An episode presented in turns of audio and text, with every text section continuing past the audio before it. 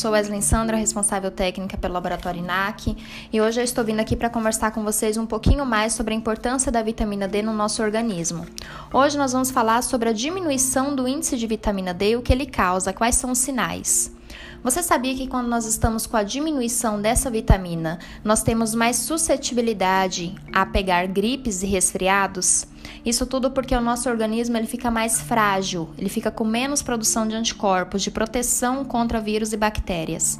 Além disso, nós temos alguns sinais clássicos da diminuição dessa vitamina, que é a alteração no nosso sono e humor, desânimo, fraqueza muscular, mal-estar.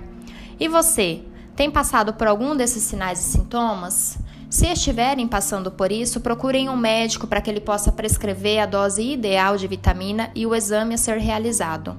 Gostou da dica? Nos acompanhe porque na próxima quinta-feira falaremos um pouquinho mais sobre vitamina.